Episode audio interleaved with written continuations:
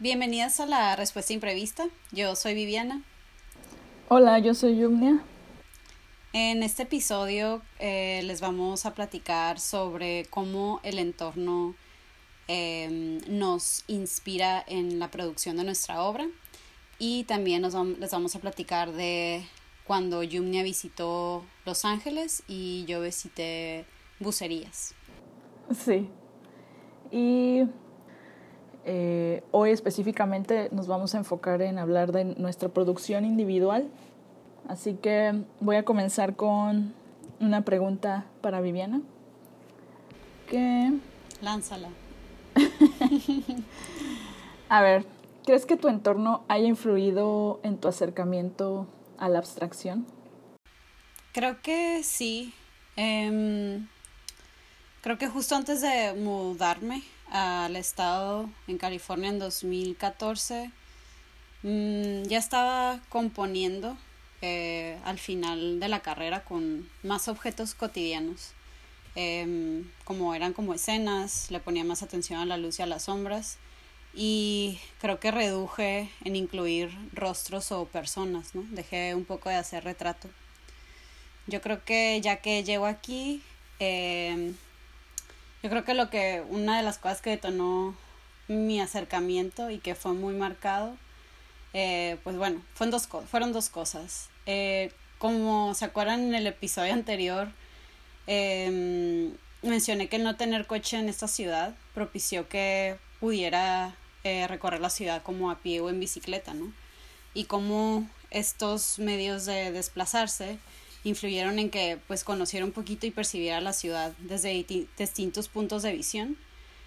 Y pues la ciudad tiene la particularidad de que el hecho de que sus calles eh, no están tan llenas de peatones porque eh, toda la gente va manejando, mm, las calles pues se encontraban vacías, ¿no? Mm, prácticamente vacías, o sea, sí había gente, pero no eran, no eran demasiados y no había mucha gente caminando sobre ellas.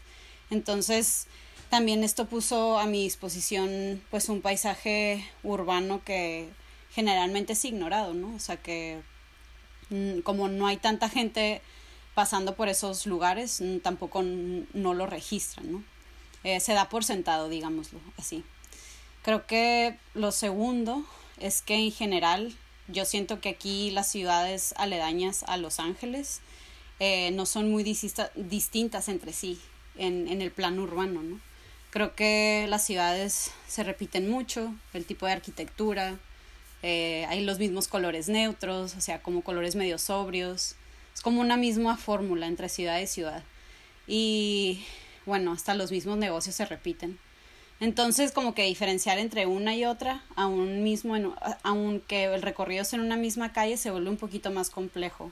Se vuelven hasta cierto punto repetitivas.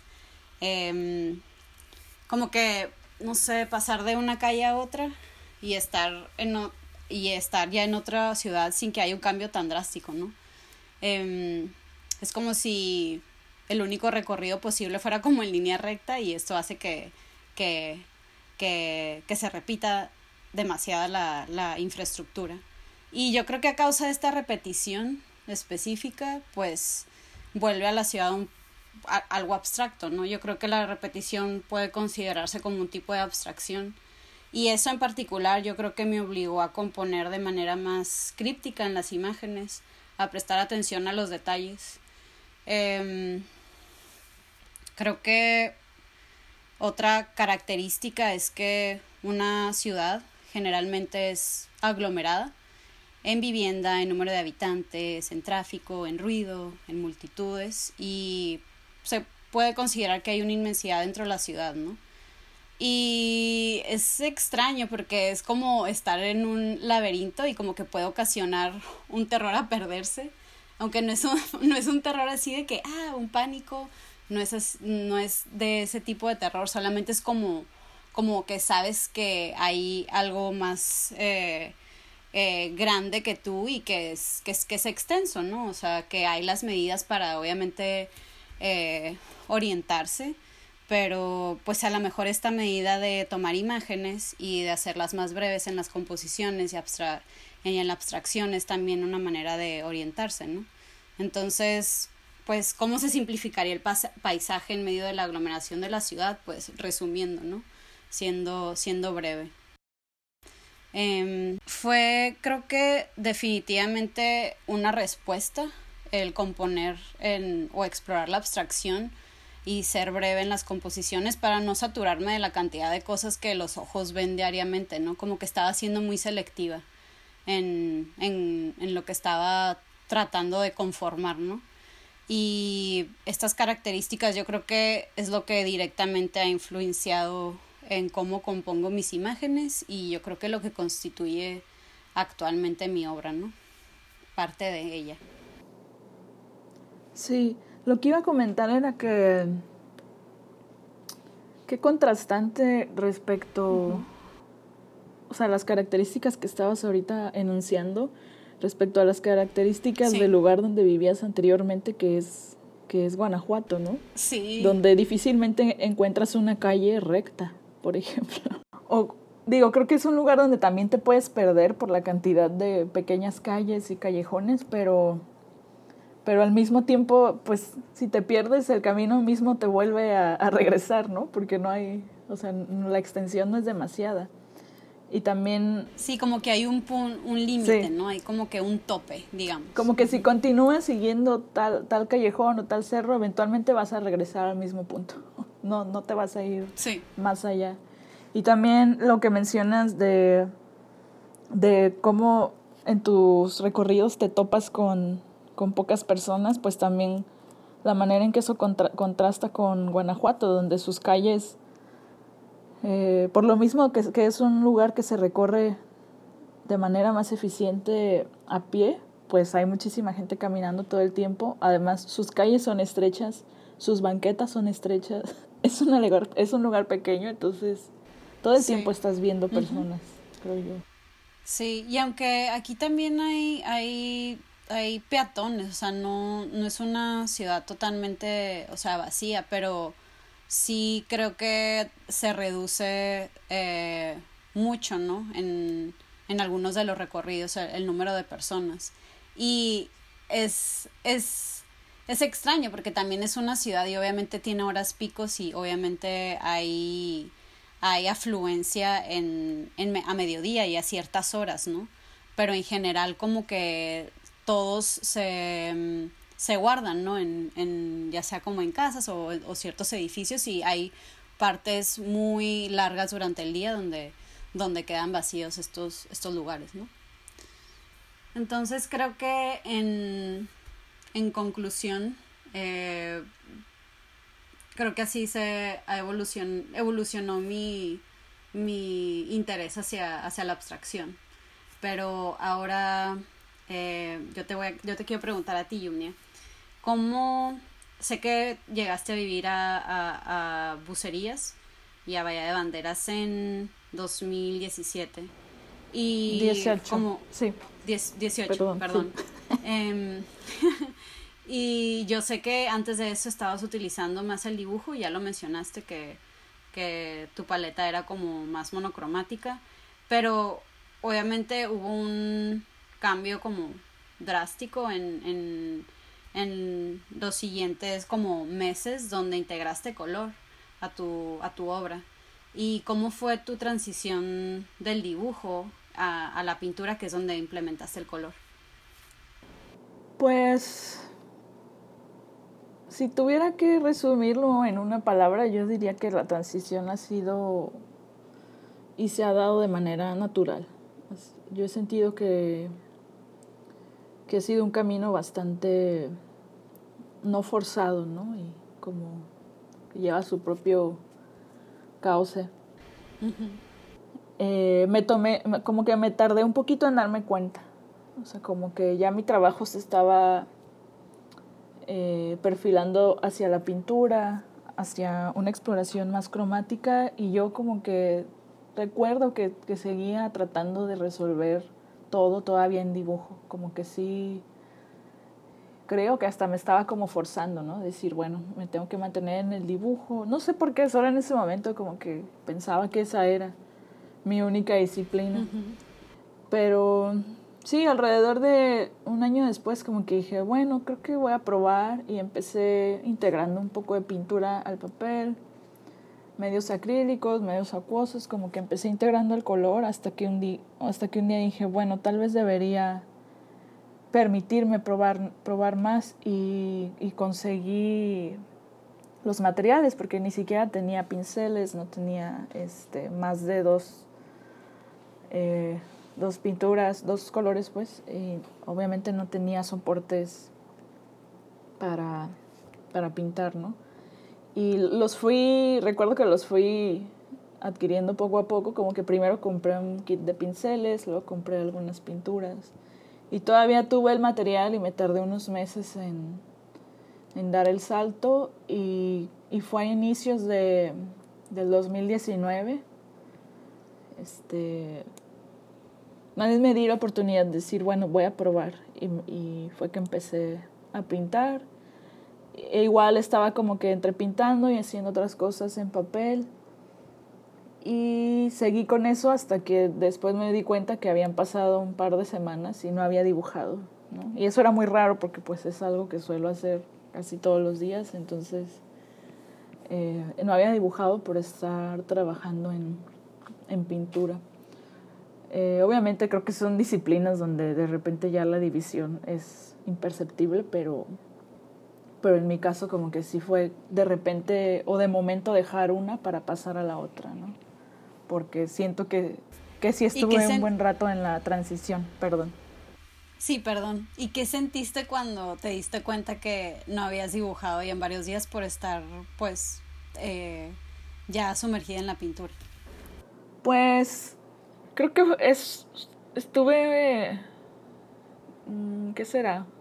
No sé si nerviosa o insegura porque, pues por eso me sentía, y creo que hasta la fecha me siento bastante novata en, en, la pintura, eh, porque pues ahorita verano llevo un año y medio, un año y medio pintando, y para mí no, pues digo, es relativo, pero para mí no es mucho, y, y entonces siento que, que sigo en esta etapa de de novata, exploración. Eh, digo, ambas llevamos clases de pinturas, varios cursos, varios años en, en, la universidad, pero, pero yo desde que salí era algo que no había integrado ya mi producción personal.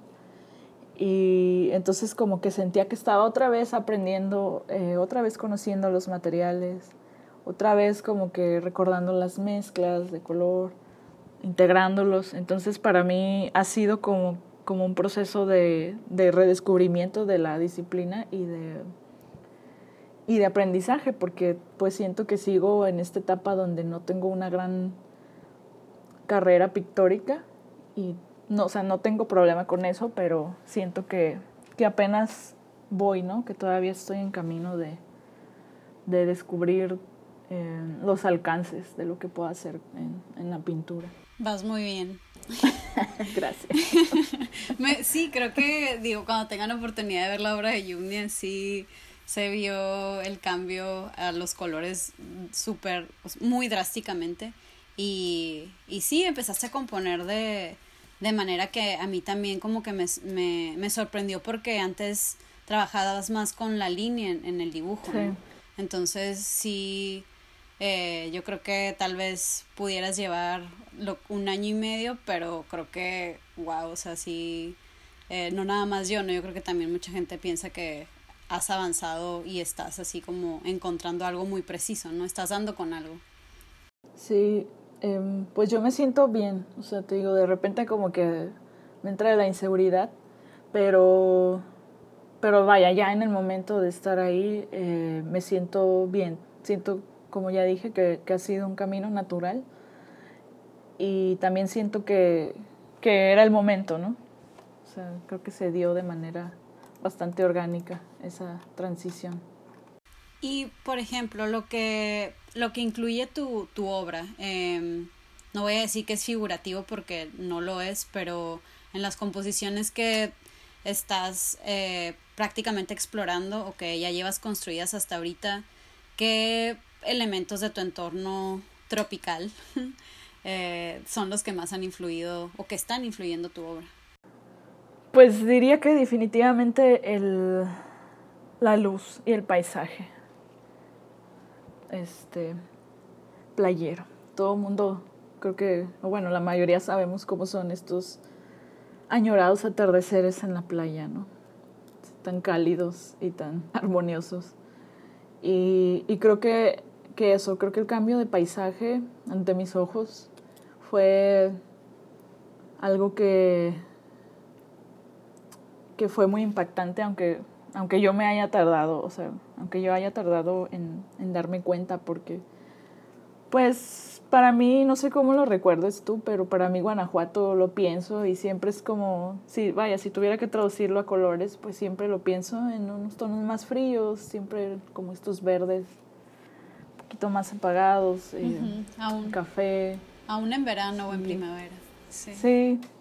estos túneles que pues tienden a la oscuridad, eh, lo húmedo, lo escondido, entonces siento que, que, vaya, yo no esperaba eso, ¿no? Pero llegar acá y llegar a lugares tan abiertos que, que no son callejones, que son calles este, mucho más amplias, que hay árboles eh, en cada esquina, y obviamente estar frente al mar, ¿no? Frente a la playa y frente a un lugar como, es una, como lo es una bahía. No sé eh, cuántas personas de las que nos escuchan han estado eh, no solo frente al mar, sino frente a una bahía y, creo que es, es, es impresionante pensar, eh, o más bien estar frente a un cuerpo inmenso de agua, pero que también está atravesado por un pedazo de, de tierra, ¿no? Que lo puedes ver.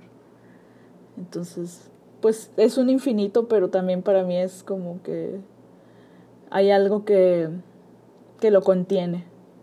Entonces es como, para mí veo la bahía y es como si contuviera un pedacito de, de esa, inmensidad. Ajá, de esa inmensidad del mar y, y para, para nada es algo que me resulte a mí pequeño. ¿no? Entonces, sí, volviendo a la pregunta, creo que el cambio de paisaje fue así lo que más impactó y, creo que se traduce perfectamente en, la paleta que, he estado trabajando. Digo que ha ido cambiando por esto mismo que les digo, pero se compone principalmente de tonos cálidos. Hay muchos rosas que yo en la vida había pensado, o pensaría haber utilizado rosa. Hay muchos rosas, tonalidades de amarillos y obviamente los azules. Están bastante integrados. Entonces, pues sí, si tuviera que resumir esa respuesta, creo que eh, lo que más ha tenido influencia es el cambio de, de entorno cromático, por resumirlo de alguna manera. Este, ahora yo te voy a preguntar una cosita más respecto a tu producción, porque no sé si eh, no es tan notorio o no muchos saben que llevas algún tiempo trabajando con, el sonido. Así que creo que estaría eh, padre que nos contaras a todas cómo, de qué manera integras es, eh, el componente sonoro a tu trabajo. Y pues yo personalmente, a mí me gustaría saber si alguna vez lo imaginaste, porque al menos eh, o más bien yo no tenía conocimiento que tenías esos intereses y, y sí fue sorprendente ver cómo de repente comenzaste a, a, a integrar el, el, sonido a tu producción. Inconscientemente eh, recuerdo cierto, ciertas ocasiones donde eh, ponía atención a cierto sonido, ¿no? Que me causaba como algún impacto, pero pues no lo grababa, ¿no? Solamente como que lo notaba y Mm, lo dejaba pasar, ¿no? Em, no tenía este como impulso de grabar. Eh, nunca pensé que empezaría a grabar sonidos hasta que viví, empecé a vivir en la ciudad de Pasadena. Y recuerdo que durante la primavera, una, en la mañana, eh, creo que me levantó no el ruido como de una autopista o de algún sonido así súper típico de la ciudad o de algún helicóptero, que me pasa aquí mucho en esta ciudad de Los Ángeles, a diferencia de Pasadena, eh, no me levantó eso, ¿no? Me pareció, me impresionó mucho que me levantó como un coro así súper altísimo de diferentes aves. Yo creo que eran como unas 10 tipos de diferentes aves, ¿no? Eran cantos muy distintos. Y me impresionó mucho porque el sonido me levantó. O sea, era tan fuerte y, o sea, como que venía a través de la ventana. Eh, sí puede sonar así como que muy romántico escuchar a los pájaros a través de la, de la ventana, pero... en la, mañana. Pero me despertó, ¿no? me, o sea, me causó bastante impresión, ¿no?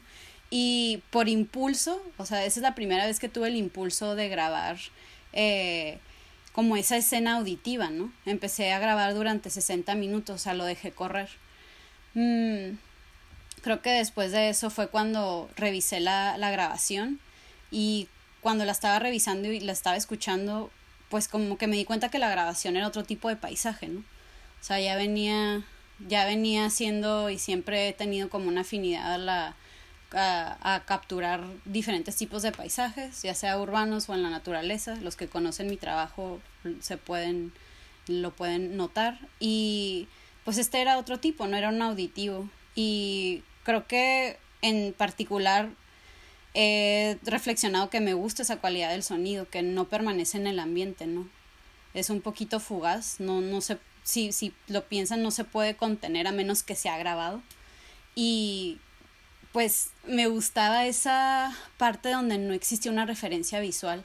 Tal vez eh, em, empecé como que a reflexionar sobre qué información o conocimiento también nos pueden dar otros sentidos, eh, que usualmente consumimos muchas cosas que son, que son visuales y, y no, no le damos como pie a, a otros sentidos que son menos utilizados, ¿no? Como el, como el oído. Y creo que después de ahí, de esa grabación, creo que ese fue como el parteaguas. eh, por un tiempo, pues, y por un tiempo, y lo sigo haciendo, eh, coleccioné sonidos, ¿no? Y creo que lo que empecé a hacer eh, de ejercicios iniciales o de exploraciones con el sonido fue, fueron como postales de audio, ¿no? De lugares que visitaba o cosas que escuchaba en mi propio vecindario, ¿no? Eh, multitudes hablando, el agua corriendo. Él lo empecé a hacer como muy informal y yo creo que todavía sigue siendo de esa manera porque se sigue desarrollando, pero cada vez aprendo como cosas distintas, ¿no? Y creo que no fue hasta hace un año y medio que el aparte de hacer de tener estas piezas sonoras que eran postales de audio, ya empecé a integrarlas con, con imágenes en movimiento, ¿no? y creo que nos está se está desarrollando creo que sigue como sigo con el, proceso de seguir explorando el potencial que, que tienen estos paisajes auditivos estos paisajes sonoros y me gusta demorar la mirada un poquito no como que sí eh, me me llama mucho la atención ponerle énfasis a, a otro sentido que, que también nos puede proporcionar ciertos tipos de experiencias o podemos también interpretar más bien eh, nuestro entorno y, y nuestras experiencias en, en él, ¿no? Yo lo, por lo que he podido ver y oír de tu trabajo reciente, donde integras lo visual con lo sonoro, es que se complementan muy bien, porque como dices, eh, es abrir otros, otros sentidos, pero también esta como abstracción que has estado trabajando en, en tu fotografía, creo que corresponde, se corresponde bastante bien con, con, lo que has llegado a capturar, ¿no? Digo, yo no conozco todo tu, tu material sonoro, pero lo que he podido conocer y, y algunos proyectos donde he visto que has participado con eso, creo que si quien oiga es, si, si alguien oye eso y también conoce tu, trabajo, perdón, tu trabajo, se va a dar cuenta que, que es un complemento porque también es como generar es, es o sea, el, los paisajes sonoros que, que creo que son los que buscas atrapar de repente, igual son una abstracción, ¿no? Del lugar. Porque están pasando o pueden estar pasando varias cosas, puede haber varias capas, o sea, si hay una dimensión yo creo eh, que puede llegar a ser más profunda nada más con, con registrar el sonido de un espacio.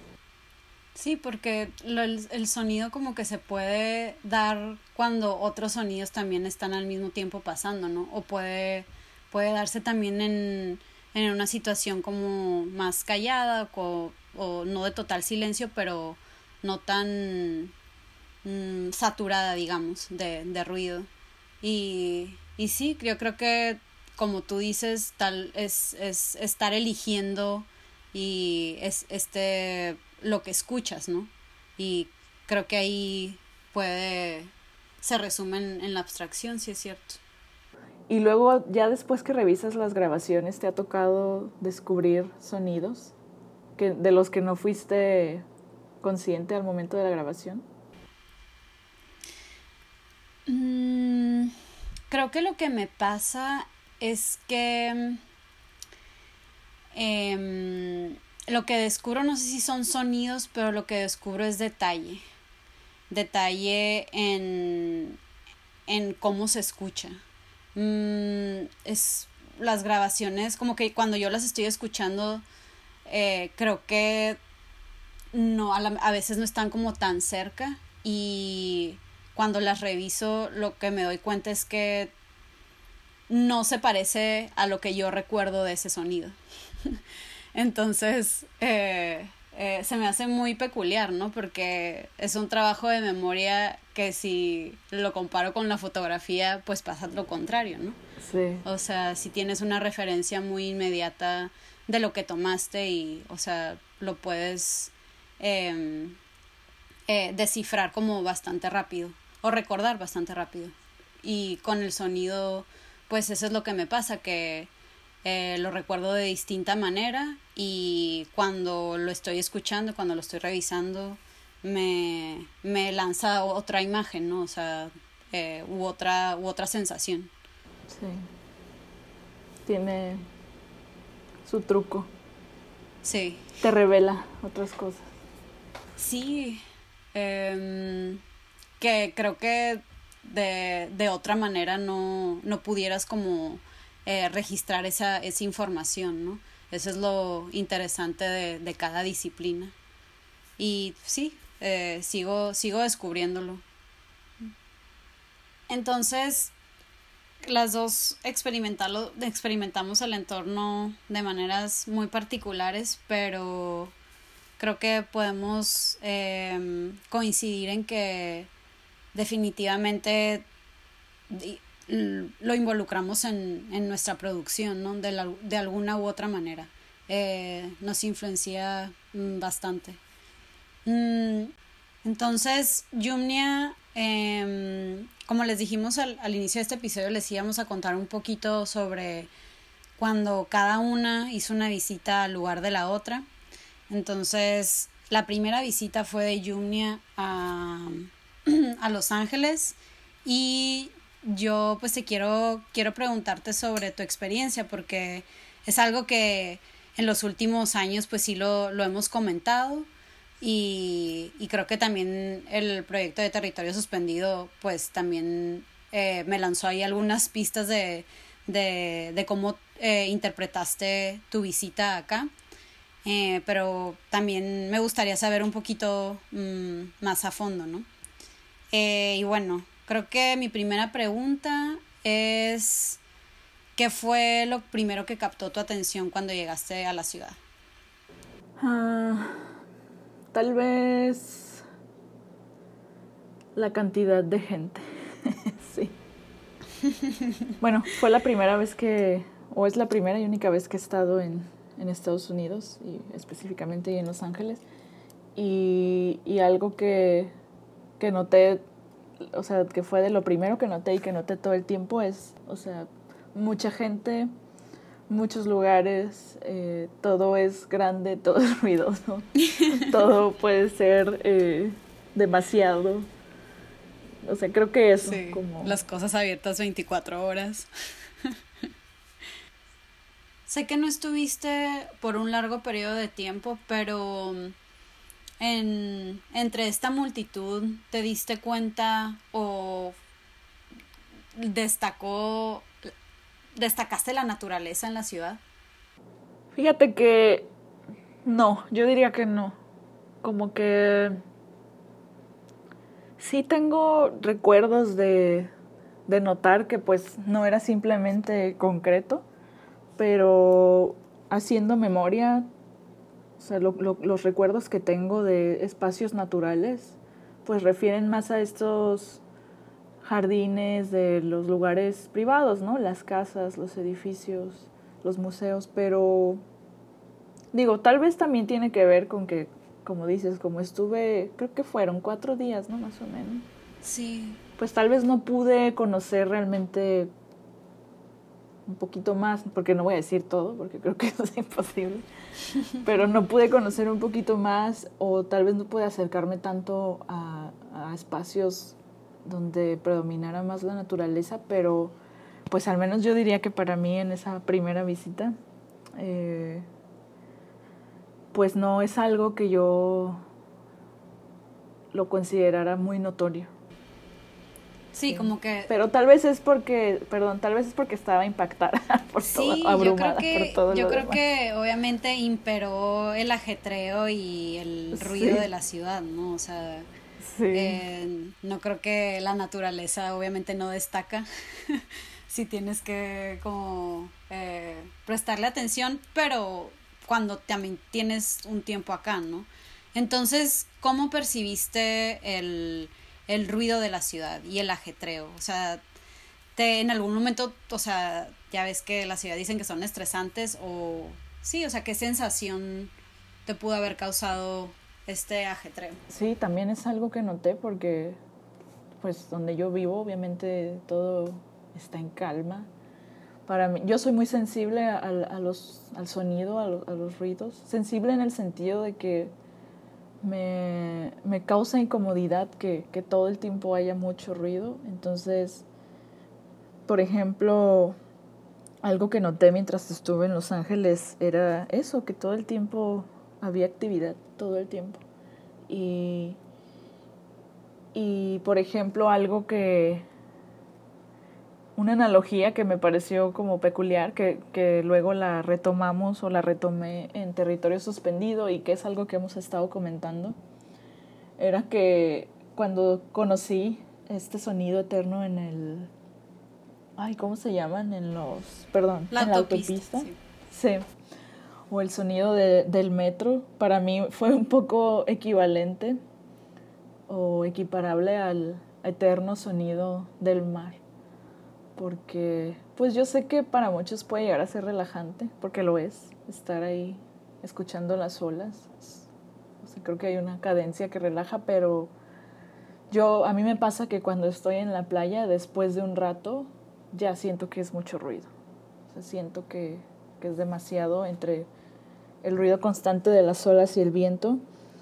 Pero creo que tiene que ver con eso, con, con, con que soy como muy sensible a, a que todo el tiempo haya ruido y sonido constante. Entonces, este, sí me pareció, pues, mucho más acelerado y mucho más ruidoso, ¿no? Sobre todo eh, porque, digo, vivo en una zona de relativa quietud y silencio.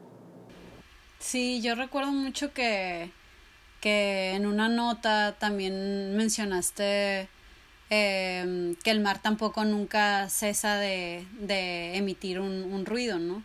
Y lo, lo comparaste con la autopista y me pareció bastante oportuno, ¿no? Porque en, estos dos lugares distintos hay, hay, un, hay elementos que, que, que no guardan silencio, ¿no? Sí, Aunque que no para aunque uno es hecho por el hombre y el otro es como natural, ¿no? O sea, sí. no, no tiene que ser como, no tienen que estar eh, en el mismo plano. Y mm, mm, bueno, ya dijiste que no te gustó el ritmo de la ciudad, esa era parte de mi siguiente pregunta, pero ¿destacas o recuerdas algún lugar en especial que, que te haya que te haya gustado, que te que te haya parecido interesante? Mm, pues voy a tratar de que mi respuesta no refiera a un lugar en específico, como decir tal museo, tal lugar, porque creo que eso ya mm, o sea, como que quiero dejar de lado el aspecto de... Turístico. Turista, ajá. claro. Y voy a pensar que, que, por ejemplo, me pareció visualmente agradable ver esta rectitud en las calles. Sí me, me, parecía, digo, tal vez con el tiempo se vuelve monótono, monótono, ¿no? Como tú ya lo has compartido, pero al menos a mí de en esos cuatro días estuvo bien para mí. Me, me gustó, este, sí, como que era, fíjate que aunque es curioso porque aunque había todo este estímulo todo el tiempo, visual, sonoro y de todo tipo, este, pues obviamente sí sentí como un, un, descanso tal vez visual en, en, lo que tiene que ver con, con, la urbanidad. Porque acá pues, pues está esto que ya mencioné, ¿no? Todo este color, todo este eh, como exotismo. Y, y llegar a un lugar donde parecía que todo estaba recién acomodado y recién puesto ahí. Este, al menos eso fue como no sé, se sintió bien pasar de un, de un lugar a otro. Dicen que a veces la ciudad se ve, sobre todo esta acá es como si fueran un set de película, ¿no? Parecen que son artificiales. sí. Y bueno, además creo que puedo compartirles que no sé si fue una buena decisión o mala decisión, pero obviamente fue algo que influyó en, en, en mi percepción de la ciudad.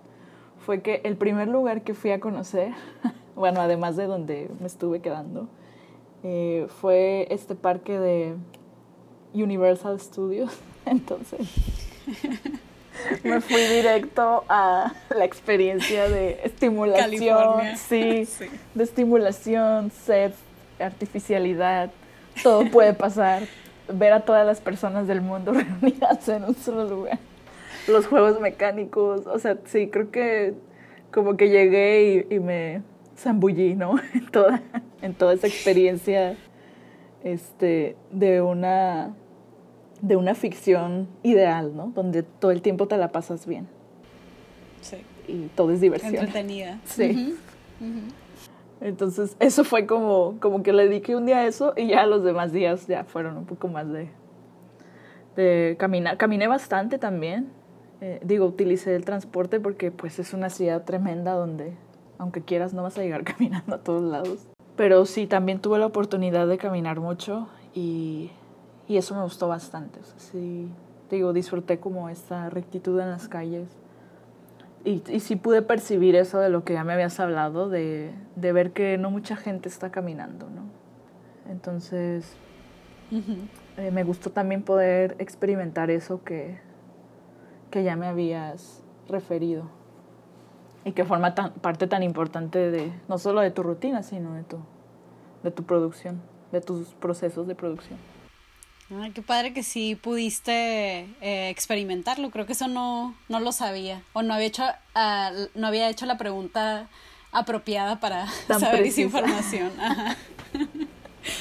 Sí, este fue definitivamente pues un gran viaje, ¿no? Además, no solo para mí, sino creo que para las dos reunirnos y estar allá compartiendo el espacio de una. Este, pues como que fue algo bastante bonito, ¿no? Sí, por supuesto. claro que podemos extendernos en eso, tal vez ahorita podemos añadir más detalles, pero me voy a adelantar a pues para contrastar estas, esta información con qué fue lo que pasó cuando tú viniste a visitarme, que fue un mes después, ¿no? Coincidió que fue un mes después. Sí, de hecho fue, fue súper enseguida, fue el, tú visitaste en noviembre y yo, sí, yo fui en diciembre. En diciembre. Así que yo también tengo un par de preguntas. Eh, ¿Tú cómo percibiste el cambio de ritmo, densidad, velocidad ahora al revés, de la ciudad a la bahía? Eh, wow, creo que viniendo de una ciudad tan ajetreada, lo primero que te puedo decir o les puedo contar es que aprecié mucho el silencio, mucho. eh, sí, creo que mis oídos así fueron los, los primeros así que me agradecieron. y, y la calma, ¿no? Porque en general creo que es algo que se percibe dentro de bucerías mm, el paso del tiempo es distinto. Eh, yo siento que aquí en la ciudad los días se me van muy rápidos y, y creo que es por la velocidad y la rapidez en que uno camina, en la que uno se mueve y creo que también el desplazamiento en bucerías es lo noté que era como un poco más pausado, ¿no? No había que llegar a tiempo como a ningún lugar, como que podías caminar también casi a todos lados y bueno, eso es como es de mis cosas preferidas, ¿no? Eh, para explorar también un lugar, ¿no? Eh, creo que, que, es, una, es una buena manera de, de, de conocer dónde se está. Y puedo destacar una experiencia que, que me trajo mucha calma, es que tomé un autobús, recuerdo de un fin de semana de, de Vallarta a Guadalajara. Vallarta está muy cerca de Bucerías, o sea, prácticamente me estaba yendo de Bucerías a, a Guadalajara. Y pues en este trayecto la, por la carretera es como subir y bajar prácticamente a la selva. hay, po, hay poblados y huertos, pero el resto es así selva, ¿no? Así súper densa. Y en ciertas, bueno, ciertas partes más densas que otras, ¿no? Y yo creo que recuerdo que durante el viaje solo pensaba la calma con la que se transita aquí, ¿no? O sea, un, un trayecto, o sea, moviliz desplazarse en transporte en una carretera como de dos carriles sin que el conductor lleve prisa, sin que sea una velocidad anormal, o sea, era como una velocidad bastante apropiada. eh, y al, el contraste de notar como pues un mar de vegetación eh, que obviamente se va a notar más porque es una carretera y a lo mejor no está tan, tan poblado, pero notar como este mar de vegetación más que uno de concreto, ¿no? Como a través de la ventana del autobús. Creo que esa experiencia sí detonó que reflexionara sobre el ritmo de, de la ciudad, ¿no? Porque sí, sí fui a visitar y fui a tomar también como días de, de descanso y en general pues eso es como más pausado, pero creo que poder moverse de, de un lado a otro, como de un punto A a un punto B, eh, es muy distinto a como yo lo haría aquí, ¿no? Creo que no podría hacerlo eh, eh, de la misma manera que, que me sucedió allá, ¿no? Sí, además, este, Incluso eso es algo que se les critica mucho a las personas eh, que vivimos en la playa. O bueno, no sé si incluirme, porque de hecho he de confesar que yo a veces también me quejo de eso. y, y, es que pareciera que la gente sí. eh, no solo nunca tiene prisa, lo cual pues creo que es, es, está bien, pero en sí nunca están preocupados por el tiempo, por la hora. Sí, creo que el gran, tal vez también un gran contraste es que obviamente ya me he acostumbrado como a este ritmo súper acelerado y por ende me he vuelto también una persona un poco acelerada porque me, me lo me lo requiere eh, la ciudad. Sí. y creo que no pude hacer eso cuando llegué allá. O sea como que también intenté intenté hacerlo pero me pero choqué con eso que estás diciendo no que yo también notaba que la gente eh, se pasa para ellos el tiempo de distinta manera y, y, era como que, hey, es un recordatorio de que no vengas aquí con, con, con, con tanta prisa, ¿no? Con tu Ajá. reloj de citadina. Sí. Entonces, no que exigiera, o sea, para nada, no, no, no fue eso, pero sí fue como más bien yo darme cuenta personalmente que, que, que me podía... Eh, mmm, dar espacios, ¿no? Sí. Relajar. Sí, como que Ajá. disfrutar estas, este ambiente que, pues sí, que no, que, que no hay acá, ¿no? Oye, y también te voy a rebotar esa pregunta. ¿Hubo un lugar que te gustara mucho? ¿Algún lugar en particular? ¿O algo? Uh, sí, el patio de tu casa, que no es tu casa. de mi ex.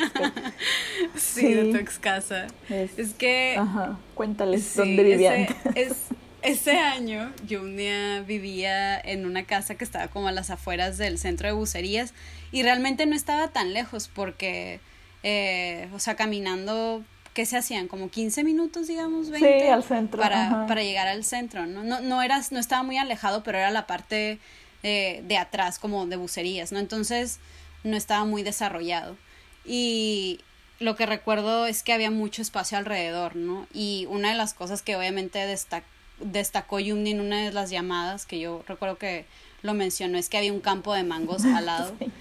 Y creo que con eso estaba intentando venderme la idea de que fuera a visitarlos. y bueno, eh, ya habíais hecho énfasis eso en nuestras llamadas.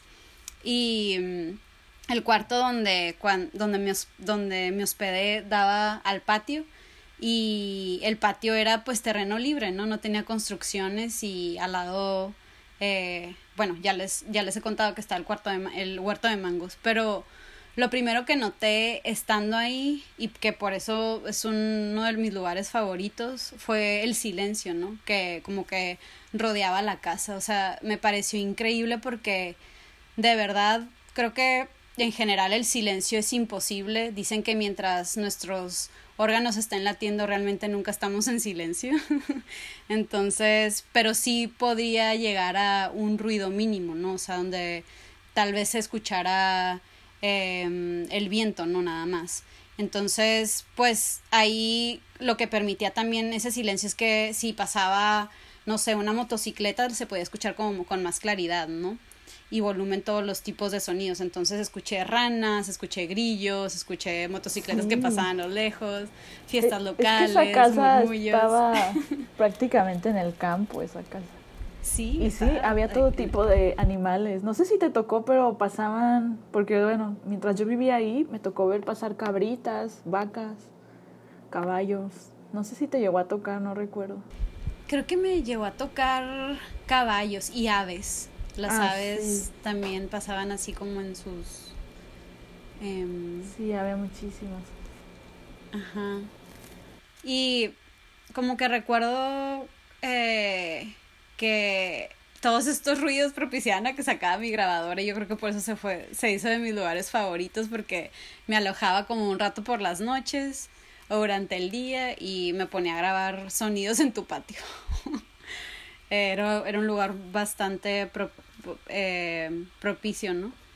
Y mm, pues hubo como otros lugares que tampoco no voy a ahondar que son que son turísticos, pero creo que eh, uno que recuerdo mucho por el color, que, que de verdad fue fue como unos tonos que no veía en mucho tiempo, fue una playa que estaba cerca de, de, de, de San Pancho.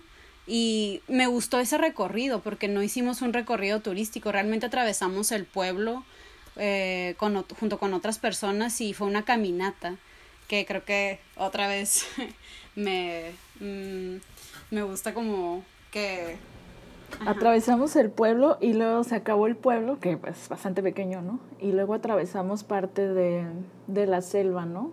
un poquito. Sí, eso fue increíble porque... Ese recorrido yo también lo tengo como muy grabado entre mis momentos favoritos acá en la bahía porque sí, todo el camino estuvo bastante bello, sí era muy bonito.